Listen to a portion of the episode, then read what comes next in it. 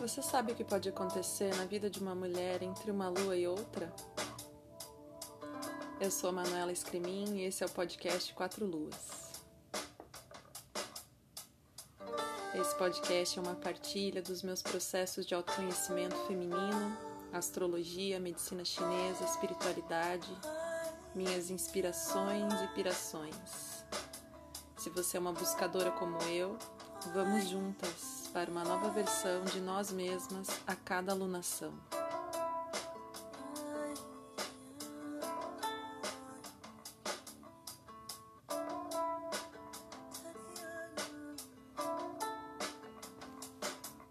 Olá, meus amores! Chegamos a um novo ciclo de lunação no signo de Libra. Como é que foi a lunação passada para vocês?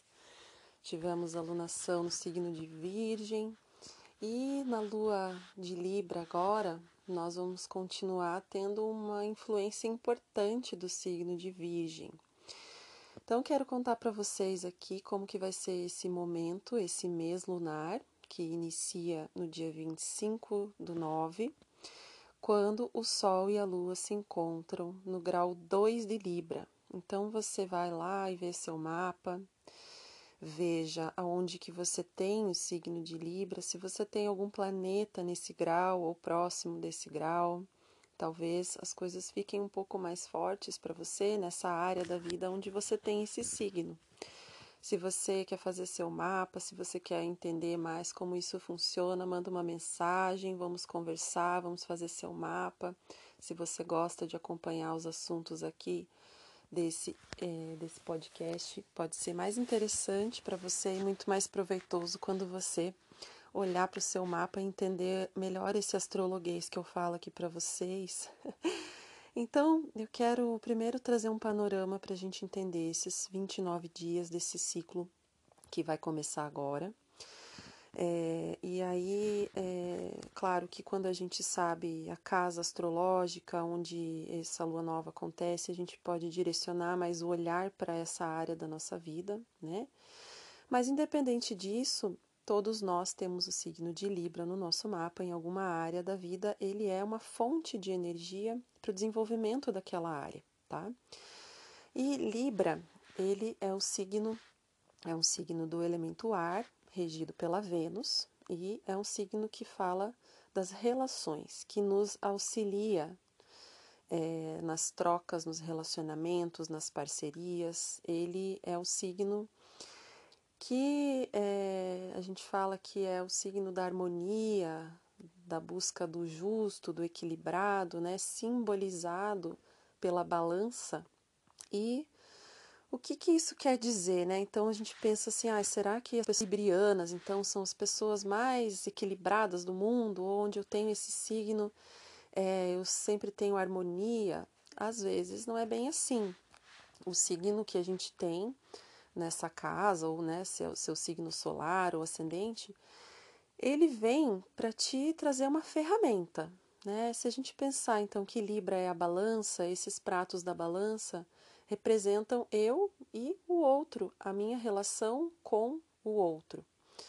E de que ponto que a gente vai partir para essas relações, né? Aí esse signo representa esse equilíbrio entre é, o dar e o receber, né? E a gente buscar a nossa consciência dentro dos relacionamentos é, nesse período lunar, né, e no período todo em que o Sol está transitando pelo signo de Libra, a gente tem 30 dias que o Sol fica em cada signo, né? Mais especificamente, o período lunar é onde a gente vai colocar a nossa intenção de trabalhar melhor as nossas relações, de olhar para onde precisa de equilíbrio. Por isso, o signo de Libra, ele nos faz tomar decisões, né? É um dos estigmas dos librianos de serem indecisos demais, né? Por quê? Porque muitas vezes, é, ou né, as pessoas que são librianas ou que têm na área da vida em que tem esse signo, podem buscar muito a opinião de alguém para se validar, né? esperam muito reconhecimento do outro para se, é, se afirmar. Então, é, claro que a gente sempre vai experimentar o lado luz e sombra. Então, claro que pessoas librianas têm uma habilidade inata para se relacionarem, sim. É, mas muitas vezes a gente precisa construir essas relações e, e esse, esse período está muito bom para a gente enxergar onde as coisas estão fora do lugar. Por que, que eu falo isso? A gente tem uma alunação acontecendo com o Mercúrio retrógrado, tá? Esse Mercúrio retrógrado, ele está bem próximo da Vênus, que é a, a regente de Libra. Então, isso vai trazer para gente, e esses dois planetas estão no signo de Virgem, por isso que eu comecei falando que a energia de Virgem está forte ainda. Então, lembra da alunação passada? Que Virgem representa a análise, o critério, a praticidade, a organização, né, o bem-estar, mas de uma forma muito criteriosa, muito prática, muito é, é, pragmática, né? Assim como é esse signo, ele oferece essa, essa energia para a gente se desenvolver. Então, essa alunação, a energia de Virgem está oferecida para a gente. Ou seja, junto com esse Mercúrio retrógrado, que é nada mais do que um momento da gente rever situações dentro das relações e aquelas conversas francas que a gente precisa às vezes sentar e ter com o nosso parceiro, com nossos filhos, com o nosso chefe, com alguém do nosso trabalho, com alguém da nossa família. É, é, é talvez seja um convite para a gente expressar coisas que ficaram mal resolvidas. É, talvez a gente tenha seja impulsionada a, a essas situações aparecerem diante da gente para a gente ver realmente com essa com esse poder virginiano, né, que a Vênus está nos trazendo é, e de trazer esse critério, né, de perceber dentro do relacionamento o que está fora do lugar, onde é que eu estou cedendo demais, onde é que eu estou me doando demais, como eu estou ocupando espaços que o outro deve ocupar também. Né? A gente vê essas dinâmicas na família muito facilmente, né?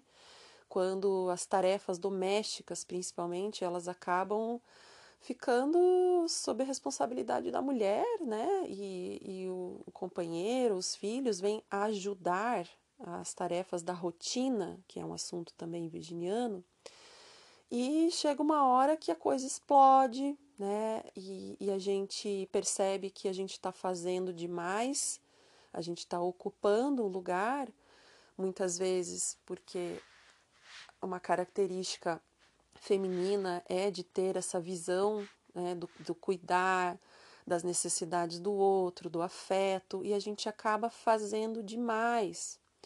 E aí o negócio fica difícil quando a gente percebe que a gente ocupou um lugar e a gente quer exigir que o outro faça aquilo e é, sem que a gente abra o espaço. É, e é bem difícil a gente abrir esses espaços quando a gente domina, na relação, quando a gente controla, porque é mais fácil ter um ambiente controlado, é melhor para a gente, é muita coisa que a gente tem que pensar, né? É a, é a lancheira da, do filho, é a tarefa da casa, é lavar roupa, é saber que vai ter uma semana inteira de chuva e não vai ter roupa para ninguém vestir, então como é que eu vou fazer? Então essas coisas estão sempre no nosso, nas nossas gavetas mentais, às vezes, né? E, e às vezes a gente não comunica que aquilo está saturado, que as tarefas podem ser divididas, que eu não estou contente com isso, né? É um exemplo, né? Quando a gente estiver passando aí por esse período, pode ser que essas situações da vida cotidiana fiquem bastante desafiadoras. Tem um outro aspecto acontecendo aqui, que é uma oposição que o Sol e a Lua estão fazendo com Júpiter. E o Júpiter está lá no signo de Ares, né? Então, sempre é, os ângulos de oposição, que é uma tensão muito grande, então a gente vai viver um período, um mês aí todo, onde essa tensão vai estar tá latente. Porque o Ares, onde está lá o Júpiter, ele é o signo que fala do eu, da individualidade, da minha independência, da minha autonomia, né?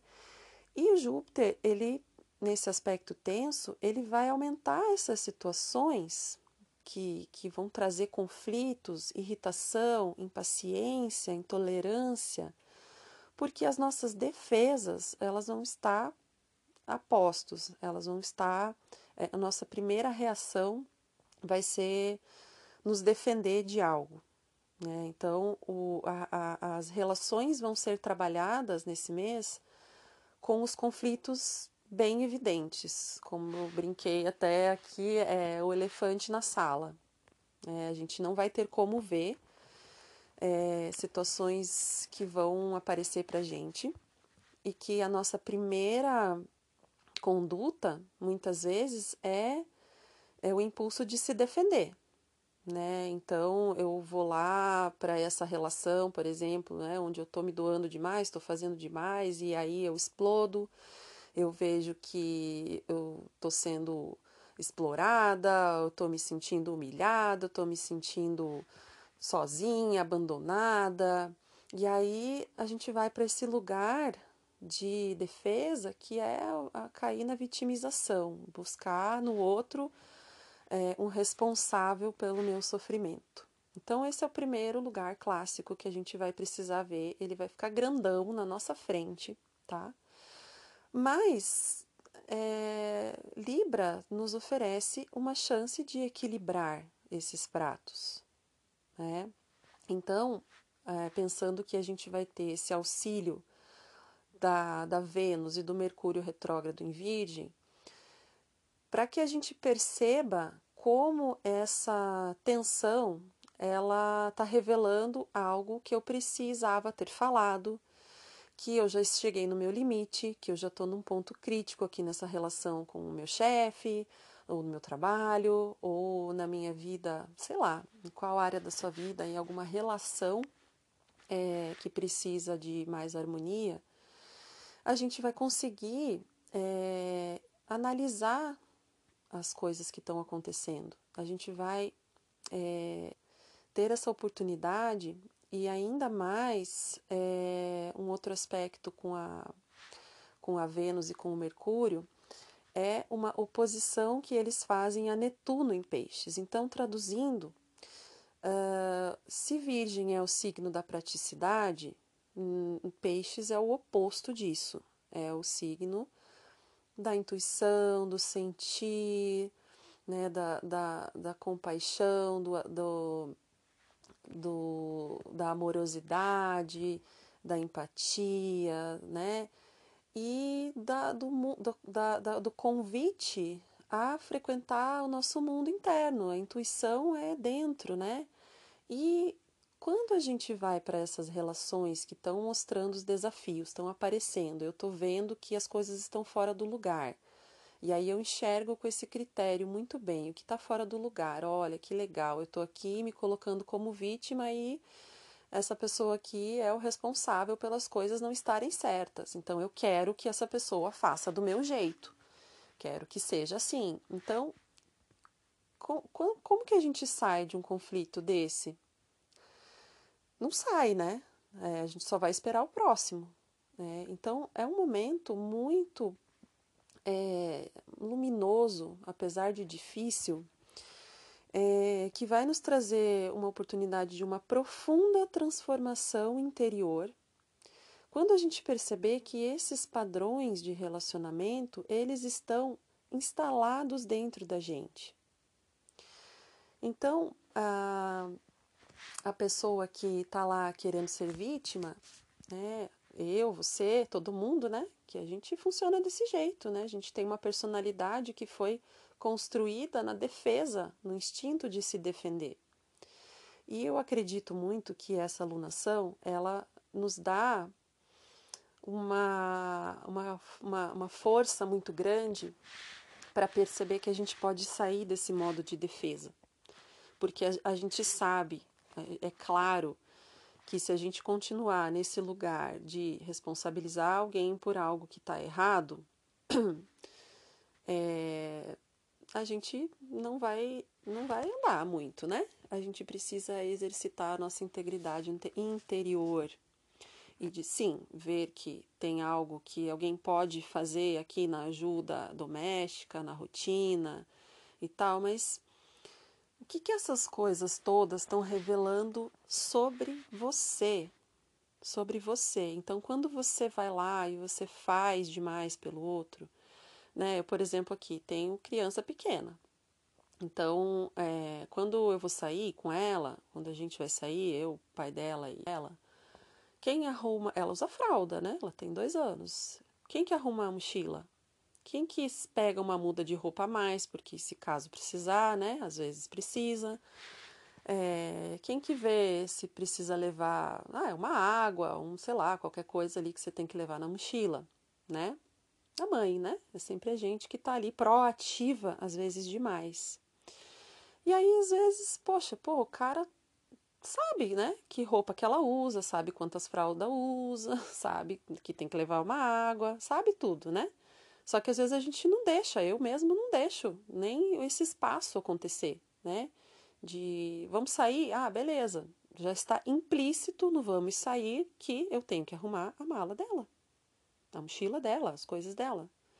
Então, né? Eu estou dando um exemplo, isso não é até uma coisa que me incomoda, tem outras que incomodam bastante, mas é um exemplo assim, poxa, se você vai sair com ela, é uma coisa que aconteceu essa semana e eu não vou sair. Eu vou ficar em casa e eles vão sair. Então, quem tem que arrumar a mochila dela? Aí, quando eu me peguei arrumando a mochila e deixando tudo prontinho, eu pensei: hum, eu acho que tem alguém que precisa ocupar esse espaço aqui também, né? Porque às vezes é, precisa, né? Então, são coisas simples do cotidiano que vão vir para gente refletir. E aí eu penso, poxa, por que, que eu estou aqui fazendo demais pelo outro? não estou dizendo que essa pessoa é um folgado, que não ajuda nada, que é um pai nada a ver. E não é. Às vezes é, né? Às vezes tem essa situação aí, mas não é. É simplesmente porque eu não deixei esse espaço acontecer né? Porque vai que a criança sai e não tem uma fralda e não tem uma calça, meu Deus, vai acontecer uma desgraça se não tiver uma fralda e uma calça. Não. Vai ter que ser remediada e solucionada essa situação pela, por essa pessoa, pelo pai dela. Mas está ali dentro de mim isso. Então essa alunação ela vai trazer essa profundidade para gente, para olhar, nossa, o que, que esse comportamento está revelando de mim? Sabe? Eu acho que eu posso sentar e conversar com ele, ó, quando você for sair com ela, arruma a mochilinha dela, ou então, ah, vamos sair hoje? Ah, beleza, você pode arrumar a, a mochila dela enquanto eu vou me arrumar, por exemplo? Essa é a história aí do Mercúrio retrógrado em Virgem, da Vênus em Virgem, tá? E o Netuno do outro lado é essa, esse questionamento que eu estou fazendo para mim mesma. Por que, que eu preciso fazer isso? O que é que eu estou ganhando com isso? Ah, controle, né, gente?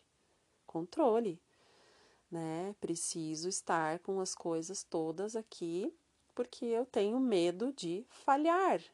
Eu tenho medo de errar. Ah, sim, e da onde vem esse medo? Então a gente vai olhar para a nossa história, gente vai olhar para a nossa infância mais uma vez, porque sim, a lua cheia vai acontecer lá no signo de Ares, lá onde está esse Júpiter aí causando a treta toda. E aí, se a gente olha para o Ares, que é o signo que fala da nossa criança interna, da nossa infância, da construção da nossa identidade, da nossa personalidade, a gente vai ter também lá o Quiron no Ares, que está fazendo um trânsito lá nesse signo. Então, é, vai falar para gente que essa criança.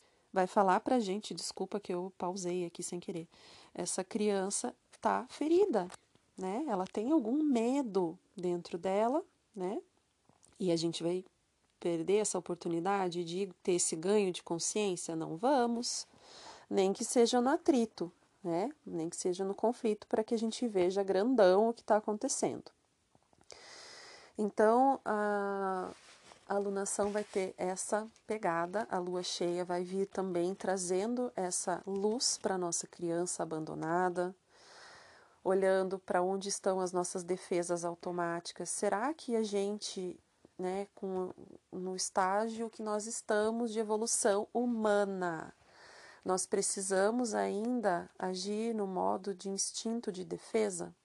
Em algum momento a gente precisou disso para sobrevivência.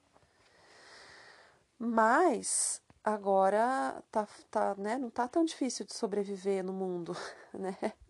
A gente não precisa mais caçar, né, defender a nossa casa de, de animais e, enfim, né? A gente é, pode ter esse esse esse momento de iluminação para a gente sair desse automático de se defender é, nas relações. É, é através das relações que essa defesa vai aparecer. Então, ela vai revelar comportamentos com os quais eu estou identificada. É, e aí, quero trazer assim mais umas reflexões aqui. Então, se a gente pensar que essa balança, ou, ou como se fosse um pêndulo, né? Esse pêndulo, ele vai oscilar. É, a balança ela não é uma coisa estática. A Libra não é para que sempre tenha harmonia e paz nas relações, porque não vai ter sempre, né? Então a gente pensa como um pêndulo, como algo que precisa de movimento. Esses opostos, aquilo que o outro traz para mim, é que cria esse movimento. A vida é movimento. Não existe é, é, nada estático aqui nesse mundo, né?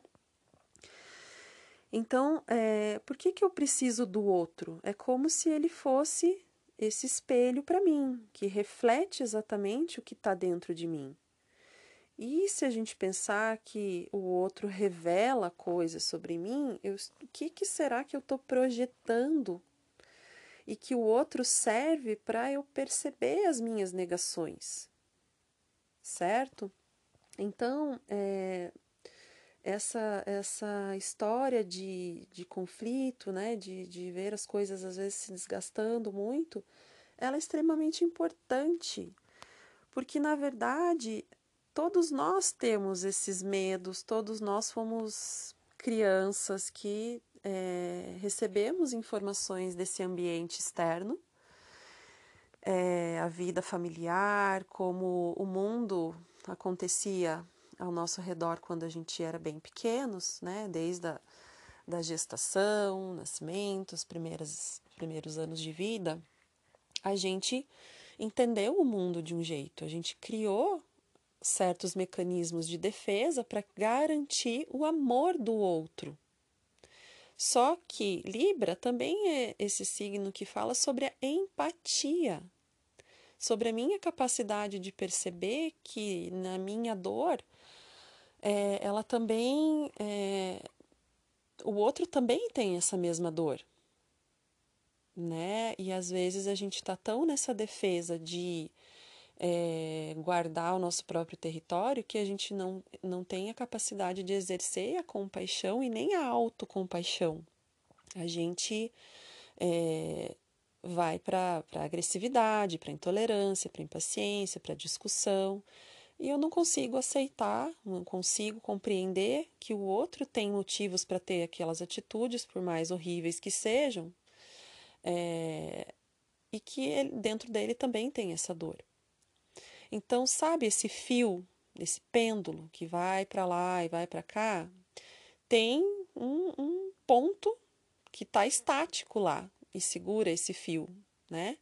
Tem um preguinho lá que segura, né? O, o que seria esse ponto estático que une esses dois opostos? Vamos pensar nisso? Porque todos nós somos feitos da mesma coisa, né? Se a gente pensar que eh, somos uma unidade, então nós somos um corpo, um aglomerado aí de proteínas e de minerais e de, né? E que esse corpo tem a mesma massa, tem a mesma substância que tem o outro. Que biologicamente nós somos idênticos, né? É, idênticos, não, não exatamente idênticos, mas somos, sei lá, quantos por cento do meu DNA é igual ao de todo mundo. Né? Isso também não, não seria algo que nos une, a nossa essência, o nosso DNA, a nossa raiz, a nossa ancestralidade toda ali. É, então a gente consegue, através de analisar essa realidade externa como uma informação do que está no interno, não é? Só que dentro de mim tem algo que às vezes eu nego, que eu não aceito e que aquilo realmente está dentro do outro também, né? E o que nos une às vezes é ter essa capacidade de exercitar a empatia e de se distanciar e desidentificar dessa situação que eu estou criando como é, uma necessidade de me defender aqui. E ontem eu participei de uma aula muito interessante que me trouxe alguns insights aqui para a gente fazer essa conversa, que falava sobre o amor filial, o amor dos filhos pelos pais. É um estudo muito, muito profundo. É, e quando a gente entende que as nossas relações, a relação que a gente teve com os nossos pais, claro que é sempre é, né, tema da nossa terapia, a relação com mãe, com pai, família e tudo, né? Mas quando a gente consegue é, ter uma relação de, de respeito, de sabedoria com os nossos pais, quando a gente é, sabe também que eles têm as dores deles, que eles têm as limitações dele, deles, né? Isso também nos traz um grande crescimento, né? Quando a gente tem conflitos muito grandes com os nossos pais, é, com certeza esses conflitos eles vão se reproduzindo e vão se repetindo na nossa vida até que a gente tome essa consciência, né? E essa capacidade de, de sentir esse amor pelos pais, aceitando e respeitando a história deles, né? E a nossa história, a gente se aproxima de Deus, a gente se aproxima do amor por Deus, do amor divino. E, e essa, essa aula também, ela conectou com uma outra coisa que estava aqui já no meu campo, que eu tô, terminei de ler finalmente. O, até fiquei triste de terminar, porque eu estava bem devagar, lendo com vontade que não terminasse muito o livro da Clarice Lispector, que é A Paixão Segundo GH. E aí, é, enfim, é, a história ela é muito profunda, né? A, o que ela nos conduz a uma reflexão muito, muito, muito profunda. Claro que né, é uma autora excepcional, fora da, né? Não, não tem nem o que dizer, mas a, a, o, que ela, o que ela traz nesse livro é de uma beleza, é de uma beleza. Eu recomendo muito que vocês leiam também. E aí um trecho aqui do final do livro, não é spoiler, tá, gente? Mas é um trecho aqui que, né, nesse conflito da, da GH que ela tem quando ela perde a, a funcionária dela, né, a, a, doméstica da casa dela e tal. E, e ela vai para aquele quarto da, da, dependência de empregada e ela encontra lá muitas coisas sobre ela mesma, sobre né, uma reflexão social profunda que ela faz. É, e ela encontra também uma barata, que é um grande pânico que ela tem na vida, é baratas. São baratas. E aí, nessa história com a barata, ela mata a barata. E nessa que acontece toda a história dessa, desse ato, e, e ela se vê ali diante daquela, daquela, daquele ser, daquele bicho, daquela gosma de barata, daquela massa de barata, é como ela fala no texto, e, e faz reflexões incríveis aqui. Eu queria compartilhar uma parte com vocês aqui. Ela escreve assim: Tenho avidez pelo mundo, tenho desejos fortes e definidos. Hoje de noite irei dançar e comer. Não usarei o vestido azul, mas preto e branco. Mas ao mesmo tempo não preciso de nada, não preciso sequer que uma árvore exista. Eu sei agora de um modo que prescinde de tudo e também de amor, de natureza, de, de objetos. Um modo que prescinde de mim, Embora quanto aos meus desejos, a minhas paixões, a meu contato com uma árvore, eles continuem sendo para mim como uma boca comendo. A despersonalização, como a destituição do individual inútil, a perda de tudo. Opa, a perda de tudo. Ai, gente, Mercúrio retrógrado vai me pegar até aqui. Peraí. A perda de tudo o que se possa perder e ainda assim ser pouco a pouco tirar de si, com um esforço tão atento que não se sente a dor, tirar de si como quem se livra da própria pele, as características. Tudo que me caracteriza é apenas um modo como sou mais facilmente visível aos outros e como termino sendo superficialmente reconhecível por mim. Assim como houve um momento em que vi que a barata é a barata de todas as baratas, Assim quero de mim mesma encontrar em mim a mulher de todas as mulheres. A despersonalização como grande objetivação de si mesmo. A maior exteriorização a que se chega.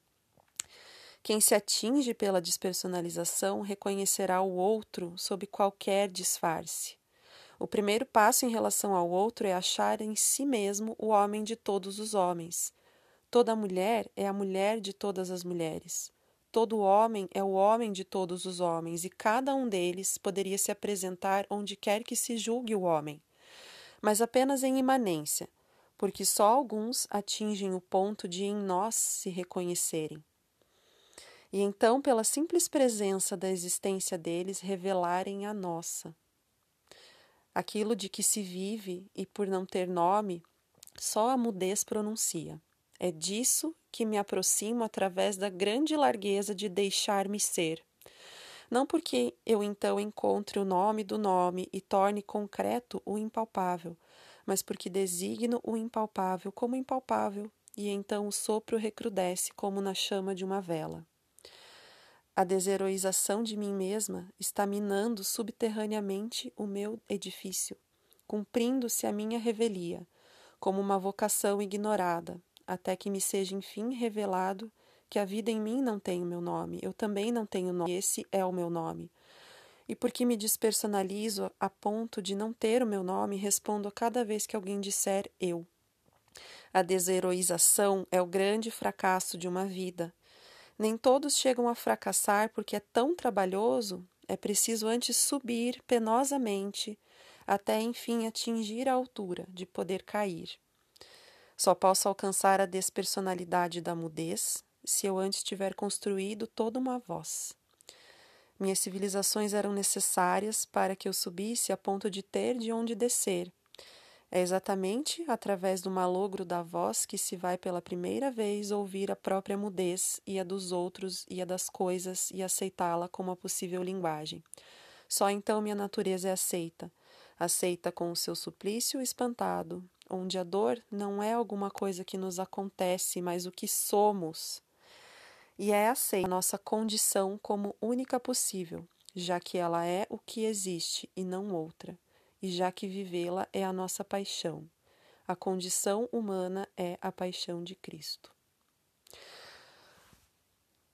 Enfim, não tenho mais palavras. Esse é o nosso episódio lunação de Libra, dia 25 do 9. Espero que vocês tenham grandes saltos de consciência durante esse período e nos encontraremos aqui na próxima lua cheia em duas semanas para saber como foi esse processo para você, para mim. Vamos trocar essas conversas lá no Instagram, no arroba manoescrimin, se você quiser me escrever. Vai ser muito legal conversar com você. Se você teve algum insight, me conte. Vamos conversar lá, vamos abrir esse canal de conversa, porque eu gosto de conversar, né? Deu para ver. Então, mês de Libra é o mês de trocas, é o mês de se relacionar. Vamos embora? Um abraço e até o próximo episódio.